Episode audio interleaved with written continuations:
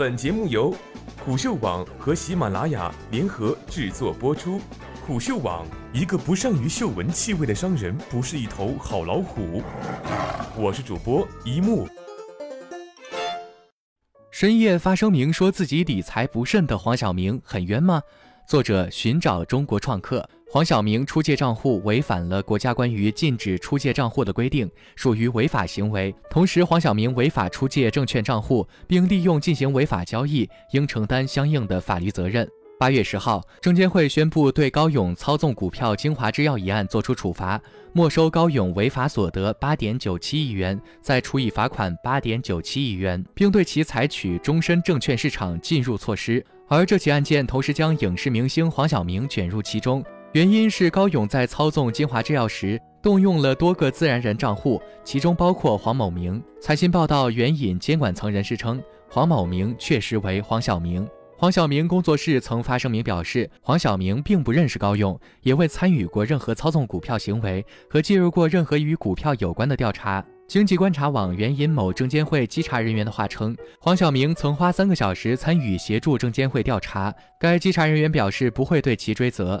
八月十五号凌晨，黄晓明再度通过微博发声，表示对操纵股票一事不知情，且从不认识高勇，也未参与过长生生物股票投资。但演员黄晓明的理财术引起了大范围的舆论发酵。据天眼查信息，黄晓明名下有五十三家公司，七家已注销，其中直接控股二十八家，包括影视、科技、医疗、互联网等多个领域。同时，他还是两家基金名家资本 Star VC 的合伙人。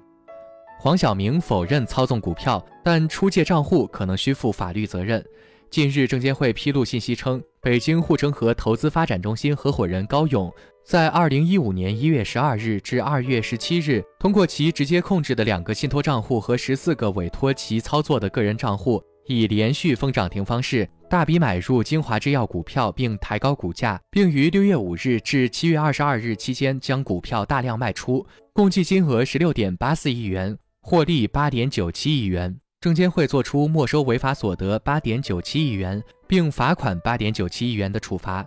黄晓明工作室后发声明表示，黄晓明并不认识高勇，也未参与过任何操纵股票行为和介入过任何与股票有关的调查。证监会稽查人员向经济观察网记者透露，稽查人员在办案期间曾致电黄晓明。黄晓明曾挤出时间与调查人员见面三个小时。由于黄晓明平时比较忙，其账户一直由母亲来操作，现有证据并不能证明其参与或知悉股票操纵行为，因此不会对其追责。上述稽查人员表示，在二零一五年七月二十五日，清华制药公布的半年报中。黄晓明曾以一百四十三万股进入精华制药的前十大流通股东名单。根据第一财经报道，其进入、退出时间都与高勇操纵精华制药的时间高度重合。不过，如果黄晓明仅仅是出借账户，并不知道账户被利用进行市场操控，这些账户并不会被冻结。证监会披露信息称，黄晓明的账户由其母亲张某霞通过中间人陆雷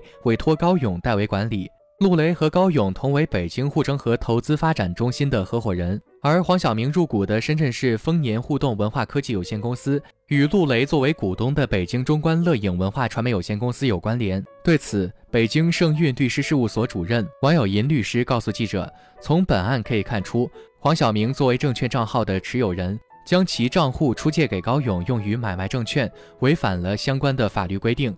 无论是证券公司监督管理条例。”还是证监会在关于清理整顿违法从事证券业务活动的意见中，都明确规定，证券投资者应按照法律法规和中国证监会的有关规定，严格遵守证券账户实名制要求开立证券账户。任何机构和个人不得出借自己的证券账户，不得借用他人证券账户买卖证券。可见，黄晓明出借账户违反了国家关于禁止出借账户的规定，属于违法行为。同时，黄晓明违法出借证券账户，并利用进行违法交易，其应承担相应的法律责任。至于黄晓明个人账户是否会被冻结，还得看其涉案程度。如果证券账户内仍然存在违法所得或违法资金，可能会被冻结相关资金。八月十五号凌晨，黄晓明微博发文称。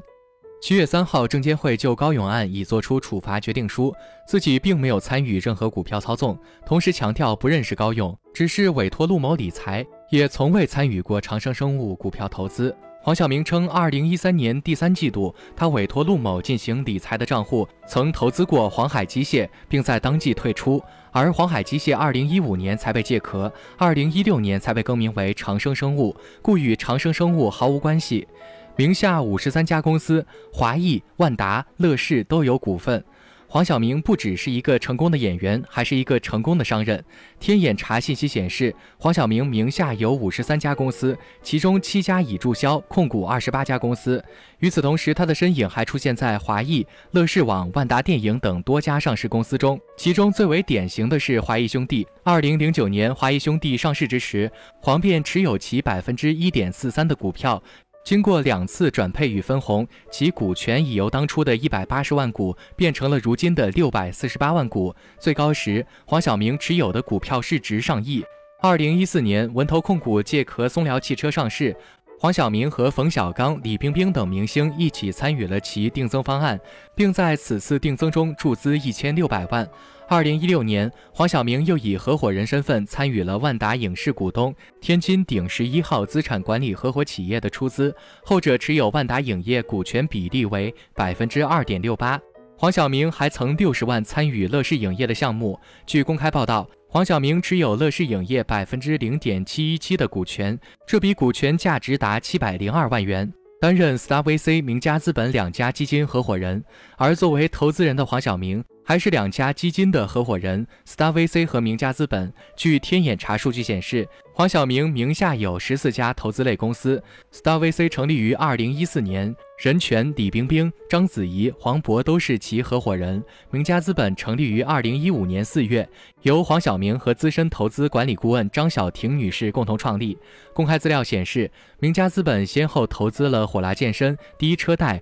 授权斋姜茶、芭比辣妈、同道大叔、野马现场、蓝色极限、InNow 等项目，后又参与了 Star VC 第一期基金的项目投资，主导了坚果智能化家庭影院。参与投资了秒拍、小咖秀、明星衣橱。据不完全统计，这两家基金参投的公司多达二十余家。在这些被投的项目中，除了通过持有百分之二股份的同道大叔处套现四百三十六万元外，只有一家高端幼儿托育公司在今年五月获得一点五亿元人民币 A 加轮投资，以及火辣健身在二零一五年完成 A 轮融资时估值三亿，在二零一六年底完成一轮近亿元融资。显而易见，黄晓明的投资成绩并不算亮眼。黄晓明还曾为失败项目站过台，比如 Star VC 所投资的跨境服饰电商创业公司明星衣橱，曾被媒体爆出资金链断裂、无人接盘。名家资本投资的另一家主营直播综艺 IP 制作与发行的公司明面娱乐，曾与咸蛋家达成战略合作，